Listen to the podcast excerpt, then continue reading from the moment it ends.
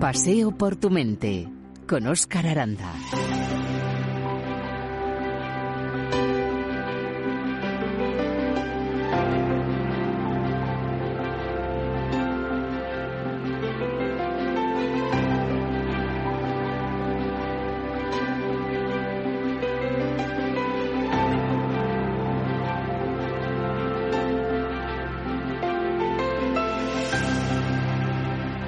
Solo se volverá clara tu visión cuando puedas mirar en tu propio corazón. Porque quien mira hacia afuera sueña y quien mira hacia adentro despierta. No lo digo yo, son palabras de Carl Gustav Jung, uno de los psiquiatras y pensadores más destacados de la historia. Hay una tormenta que me lleva azota ventanas y quimeras, golpea cristales, cierra puertas y me aleja de la primavera. Vacío, añoranza, melancolía, son solo algunos de los sentimientos que provoca el tema que hoy vamos a tratar. Porque hablamos de amor, o mejor dicho, de desamor. Hay quien está convencido de que el amor mueve el mundo. Por casualidad he puesto la palabra amor en Google. Respuesta, casi 3 billones con B de entradas. Y con esto, ¿qué pasa si el amor se acaba? ¿Se para el mundo?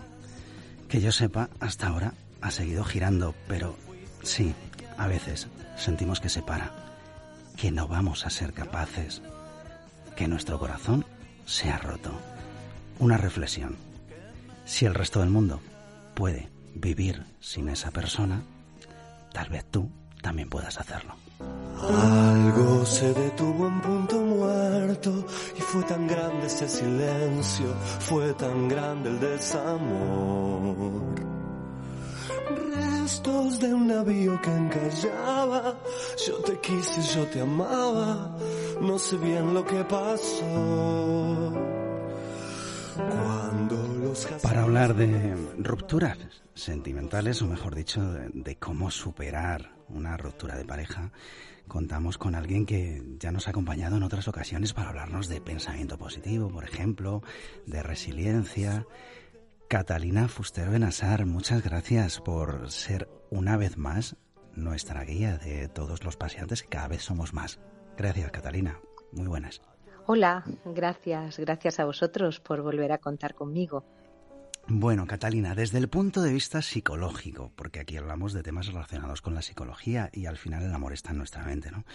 ¿Qué supone una ruptura sentimental? ¿Qué pasa en nuestra mente? Bien, una ruptura fundamentalmente y en primer lugar es una pérdida. Se pierde la relación, no necesariamente se pierde a una persona, aunque a veces también ocurra. Pero por lo tanto, cuando hablamos de ruptura, hablamos de una pérdida.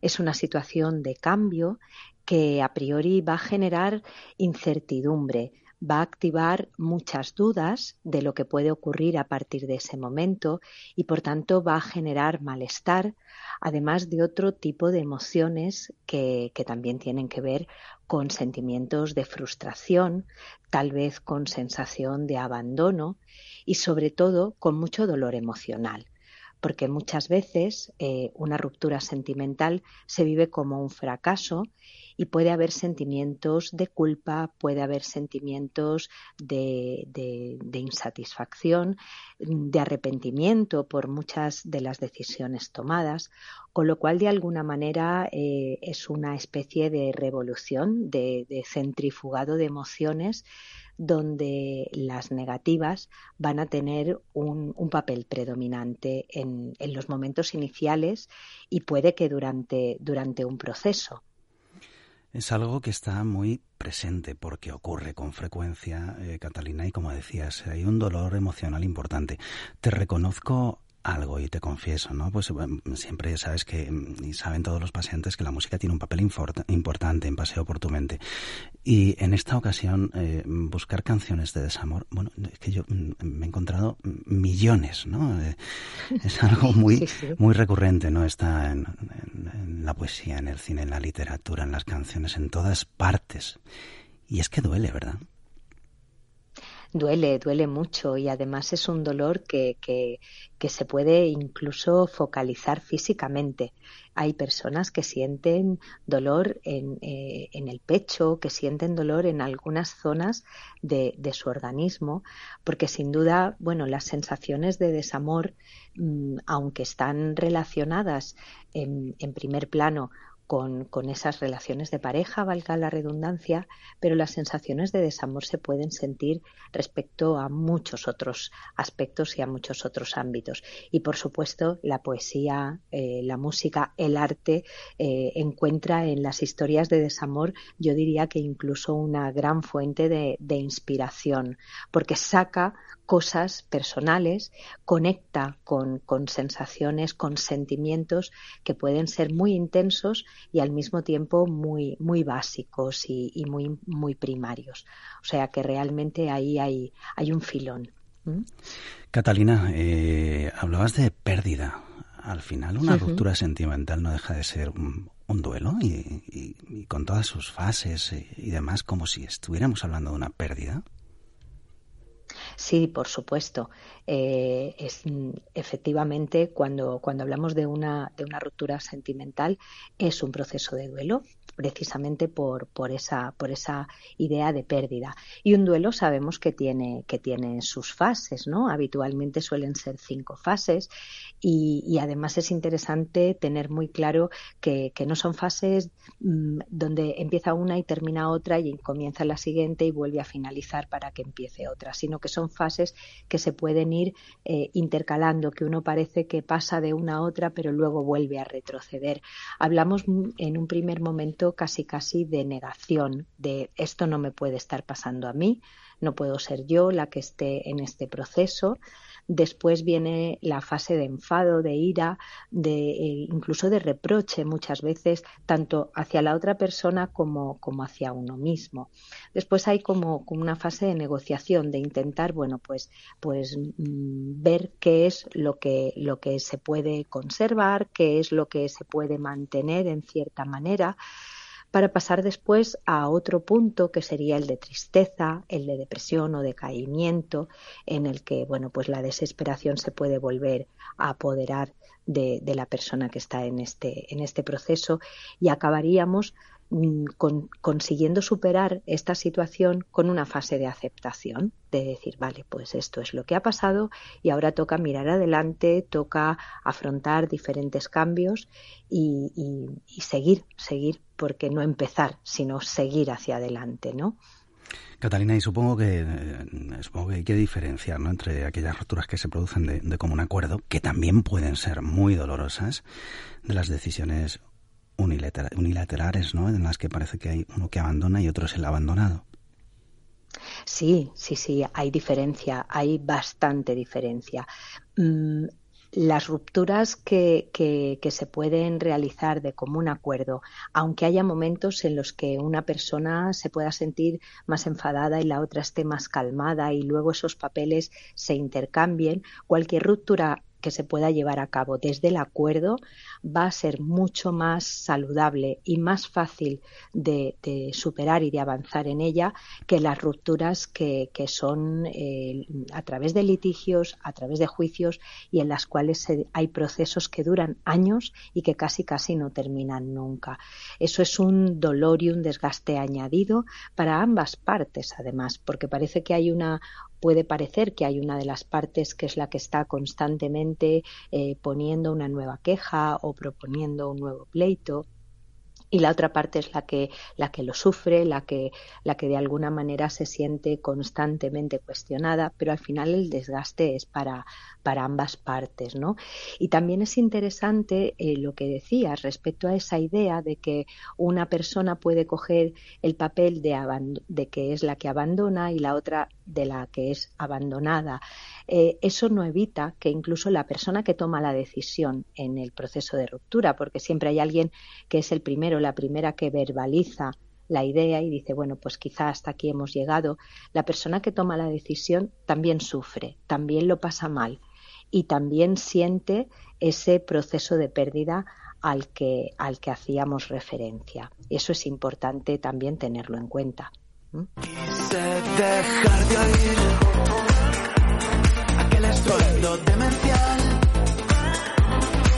Me fui despacio con un plan y construir una gran cámara esferoidal. Esto es, pase, esto es Paseo por tu mente y estamos hablando con Catalina Fuster Benassar, psicóloga y miembro de la Junta Directiva del Colegio Oficial de la Psicología de Castilla-La Mancha. Catalina, eh, al final una ruptura también puede suponer mm, o plantear un auténtico reto, ¿no? Una oportunidad para, para crecer personalmente, porque, mm, bueno, al final hay que seguir avanzando, ¿no? Eh, puede suponer un peligro en caso de regresión emocional o también puede suponer un reto para crecer personalmente. Sin duda, sin duda, eh, cualquier situación de cambio, porque una ruptura es, por supuesto, un cambio, cualquier situación de cambio es un reto y es una oportunidad que no deja de tener asociados también algunos peligros. ¿no?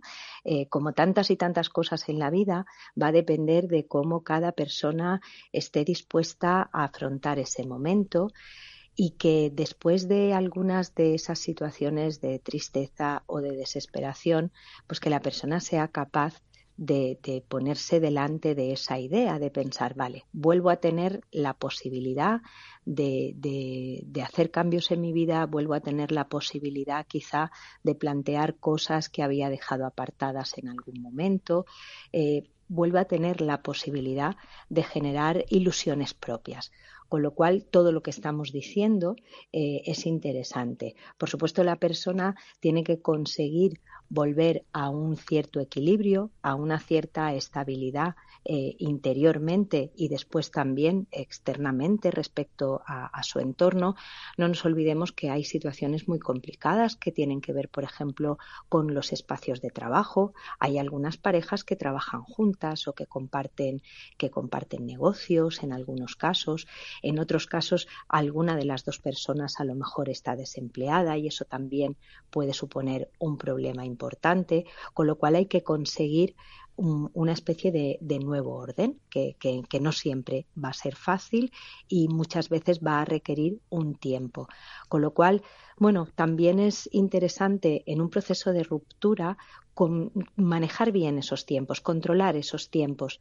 A veces hay personas que cuando toman la decisión necesitan irse, necesitan desaparecer y cambiar y a veces la otra persona quizá puede necesitar un tiempo para recuperar en parte ese orden. Y todas esas cosas también hay que tenerlas en cuenta eh, e introducirlas dentro de, de, la organización y la negociación que se, que se vaya a llevar a cabo para que las dos partes tengan esa sensación de que, de que pueden continuar, progresar y de que puedan asumir esos nuevos retos. Catalina, mm, vamos a aspectos prácticos. Por ejemplo, ¿es necesario pasar ese duelo, esa imagen de las películas, del sillón, el, lado de un kilo, llorar sin parar, ver películas tristes? O, esos consejos que te da siempre la gente, tienes que salir desde el primer día, vamos a, vamos a divertirnos, vamos a ir por la noche. ¿Hay algún eh, método más adecuado para estos casos? Bueno, yo creo que como en tantas y tantas situaciones de la vida no existen las recetas mágicas, por supuesto que no. Y ahí entra, entra en juego lo que cada cual se conozca, lo que cada persona se, se conozca, el autoconocimiento que podamos tener cada uno y cada una de nosotros mismos, ¿no? A veces la gente que está a nuestro alrededor da consejos o, o sugerencias con la mejor de las intenciones, pero a veces ese consejo o esa sugerencia llega en un momento que no es el adecuado.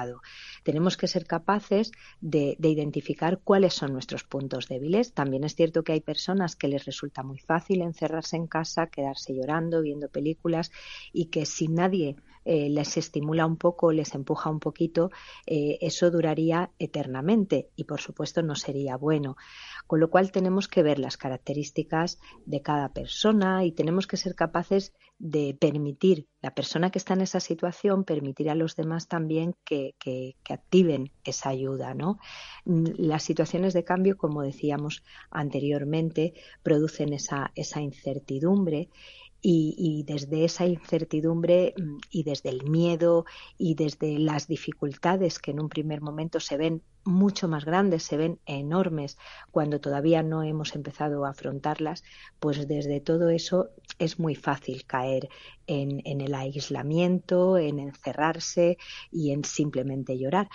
Y hay que dejar también un espacio para eso Hoy en día parece que, lo de estar triste o lo de tener y expresar emociones negativas parece que nos incomoda y que no podemos hacerlo. Hay que hacerlo, pero también hay que tener muy claro en qué momento hay que parar, hay que ser capaz de aceptar una ayuda y, y procurar tirar adelante. Volveré porque puedo sentir que el sol cabalgando sobre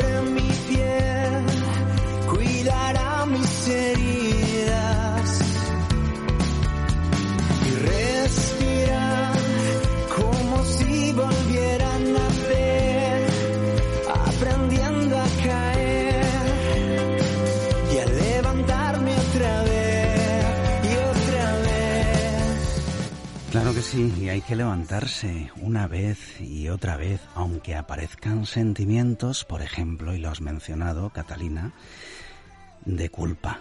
Qué mala consejera, ¿verdad? Parece que siempre está ahí al acecho.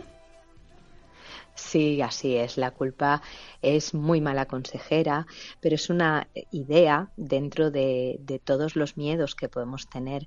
La culpa también es una idea que, puede ser muy recurrente y que aparece sobre todo cuando las personas intentamos buscar explicaciones a las cosas que han sucedido, eh, sea lo que sea, ¿no? La culpa hacia uno mismo y la culpa hacia la otra persona. En, el caso de las rupturas sentimentales suele haber un reparto y uno piensa, eh, ¿y si la otra persona no hubiera hecho esto en este momento o no hubiera tomado esta decisión o si yo hubiera hecho esto otro, ¿no? Al fin y al cabo, la culpa es una trampa, porque las explicaciones que aparecen desde la culpa nunca son suficientes ni, ni son satisfactorias y la culpa, si la mantenemos durante mucho tiempo, las personas que se mantienen en la culpa, al fin y al cabo, lo único que hacen es una especie de autoagresión, ¿no? La culpa es autoagredirnos, es machacarnos, como diríamos coloquialmente, y no plantea soluciones, no plantea salidas, ¿no? Es mucho más interesante activar la responsabilidad, y las personas somos responsables de nuestros actos, de nuestros comportamientos y de nuestras decisiones, pero también desde la responsabilidad podemos generar alternativas y podemos intentar hacer las cosas de otra manera, que eso siempre es mucho más interesante. Candalina, una de las eh, preguntas frecuentes en estos casos es mm, ¿cuánto tiempo voy a estar así, no? ¿Cuándo dejaré de pensar en él o en ella? ¿Cuándo mm, podré mm, recuperar mi vida normal? ¿Cuándo podré dormir? ¿Cuándo hay un cuándo? Hay un hasta cuándo.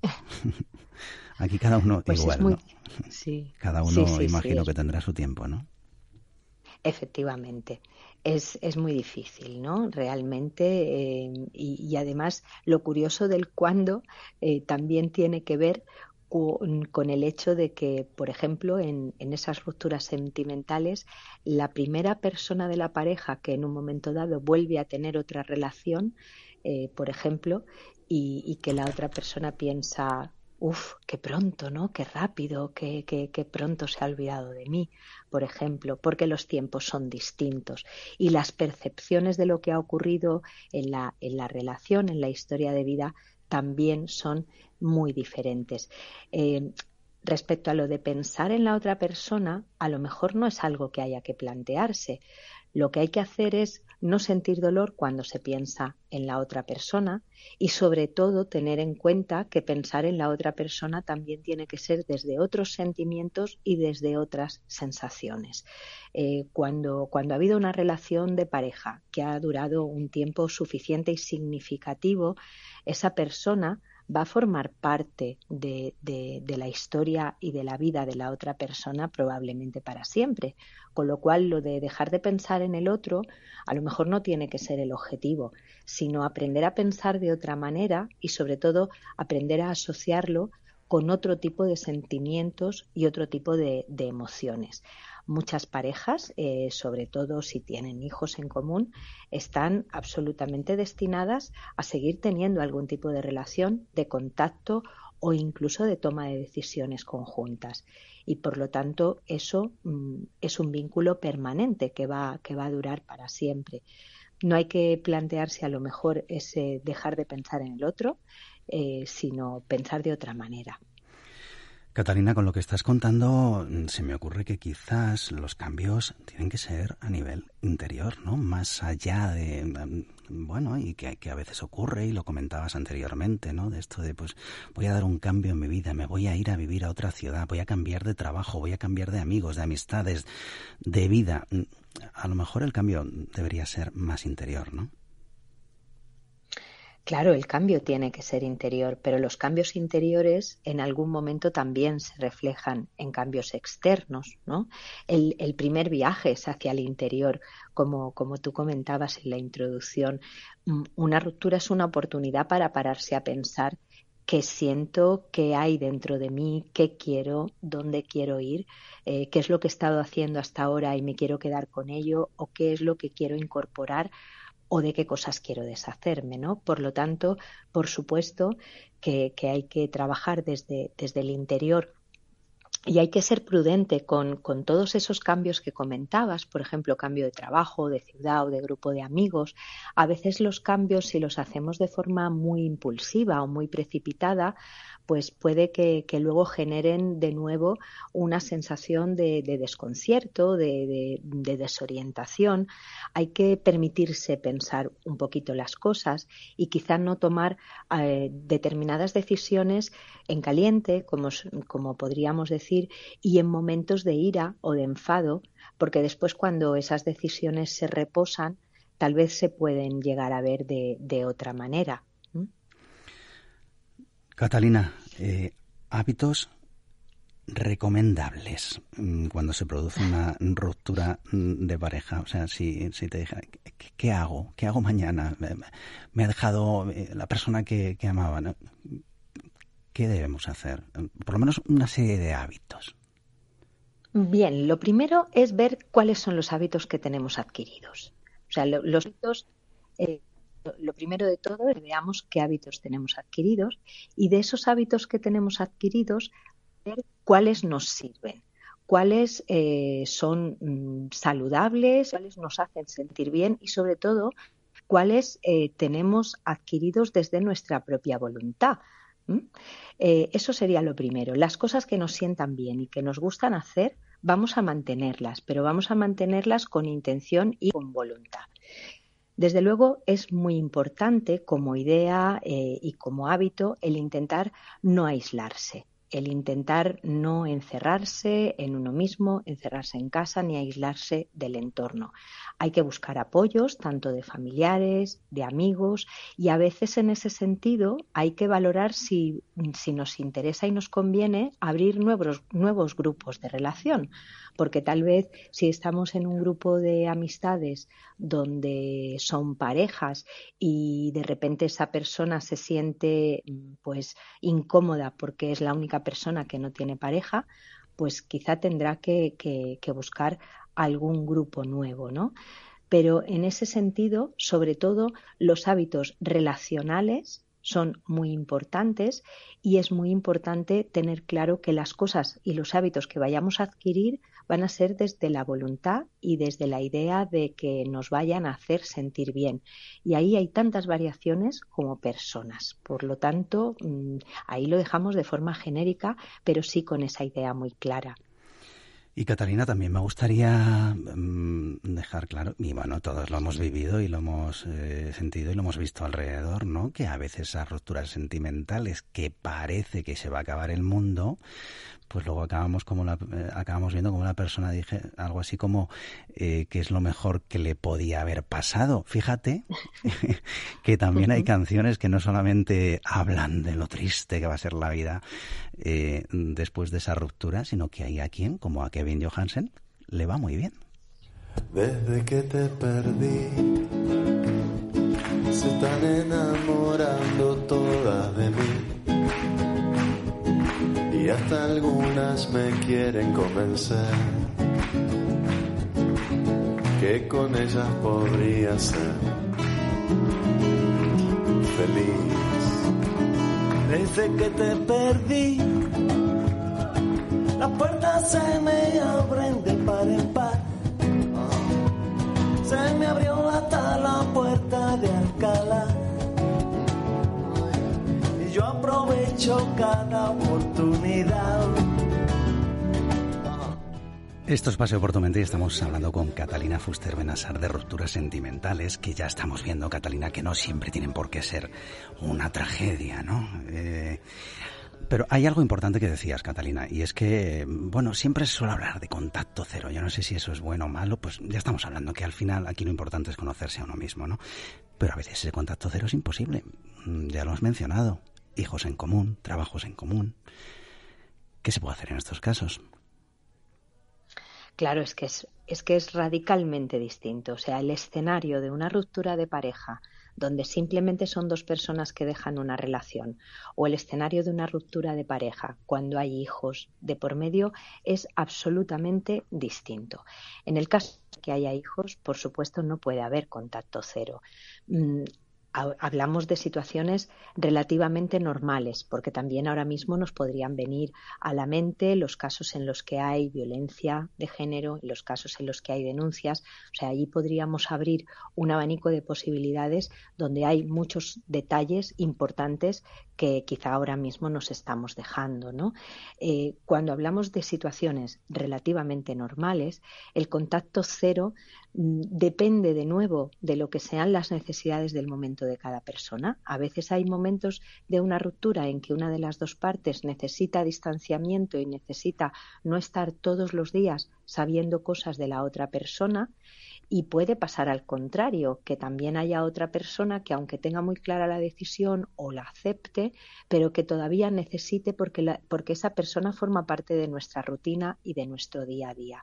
También va a tener que ver con el nivel de agresividad o de conflictividad que se dé en el proceso de ruptura si la ruptura está siendo más o menos eh, ordenada, más o menos con ciertos acuerdos, pues ese contacto cero a lo mejor no tiene tanto sentido, aunque sí tenemos que pasar de, de, saber a todas horas lo que está haciendo la otra persona a, a tener menos conocimiento y menos presencia en su día a día y en su cotidianeidad. ¿no?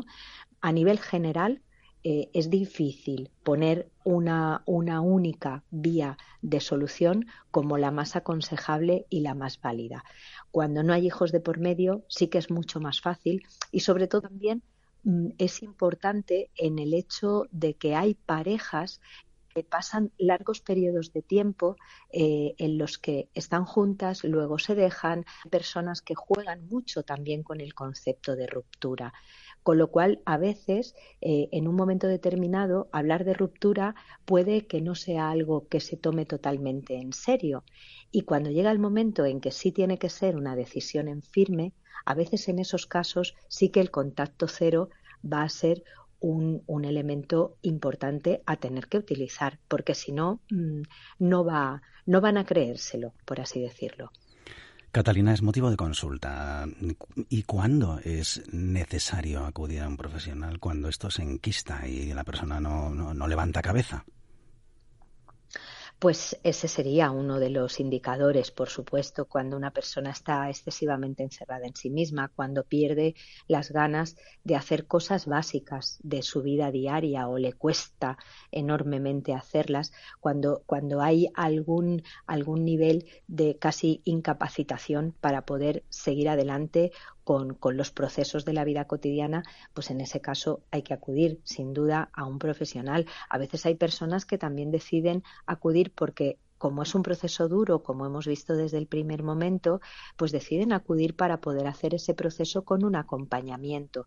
Y eso, pues muchas veces lo hace más llevadero, porque el punto de vista externo que puede ofrecer un profesional de la psicología, pues nunca va a ser lo mismo que, los consejos de amigos o de familiares, que aunque vayan cargados de las mejores de las intenciones, pero están contaminados porque comparten ese dolor, comparten ese sufrimiento.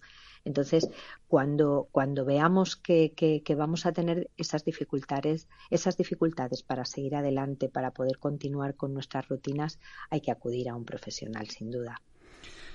Catalina, pues la suerte eh, eh, es nuestra de tenerte a ti como acompañante y como guía en, ya varios paseos por tu mente.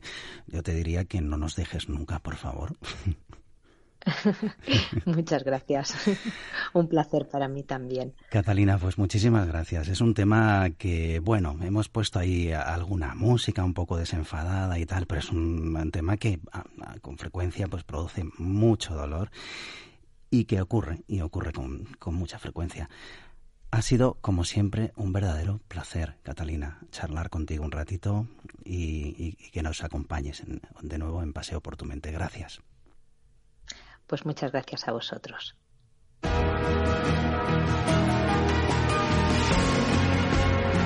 Paseo por tu mente con Óscar Aranda.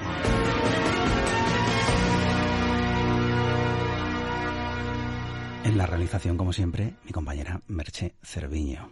Eh, paseantes, ha sido un placer, como siempre. Os dejo con una canción que aviso. ¿eh? Mm, si estáis pasando por un proceso de ruptura, mejor dejadlo. Si sois valientes, adelante porque es maravillosa. Manos de tijera de Camilo. Os animo a escucharla. Intentadlo. Gracias. Le dije al cielo que te fuiste y empezó a llorar. Seguro se acordó del día en que te conocí. Tú con el pelo suelto y yo con esas ganas de hacerte reír buscando mil maneras para no ser de nuevo eso que siempre fui y ya no quiero ser. Me duele cada que me acuerdo de tus besos. Me duele porque el tiempo va de ida y va sin ruta de regreso. El día que le borraste a mi contacto el corazón. Ese día me borraste el corazón y si pudiera hacer algo diferente lo habría hecho todo diferente. Tú y yo teníamos un propósito. Nada de esto fue a propósito. No es secreto. Perdóname por no decirte que no soy perfecto. Y ahora que estás sola, dime si me echas de menos tan solo un poquito. Quiero saber si te duele lo mismo que a mí, que a mí no es secreto. Perdóname por no mostrarte todos mis defectos. Ahora que estás sola, dime si me echas de menos tan solo un poquito. Quiero saber si te duele lo mismo que a mí que yo no puedo respirar.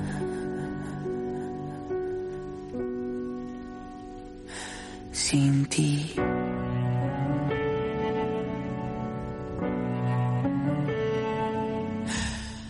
Yo sé que pasarán los años y que en cualquier momento subes una foto en los brazos de un extraño. Eso sí va a hacerme daño cuando sea otro el que te cante el cumpleaños, pero no te culpo. Yo sé que vas a rehacer tu vida. Lo único que quiero que tú sepas es que yo no puedo rehacer la mía. Dime si recuerdas el primer viaje que hicimos. Y si lo recuerdas, dime si en tu mente aún sientes lo mismo. Y si no, quiere decir que nos perdimos. Pero yo sé que dentro tuyo todavía sigue vivo el sentimiento que el primer día nos unió. Yo sé que dentro se te mueve el corazón, a ver, dime que no, a ver, dime que no. No es secreto. Perdóname por no decirte que no soy perfecto. Que estás sola, dime si me echas de menos tan solo un poquito. Quiero saber si te duele lo mismo que a mí. Que a mí. No es secreto. Perdóname por no mostrarte todos mis defectos. Ahora que estás sola, dime si me echas de menos tan solo un poquito. Quiero saber si te duele lo mismo que a mí. Porque yo no puedo respirar.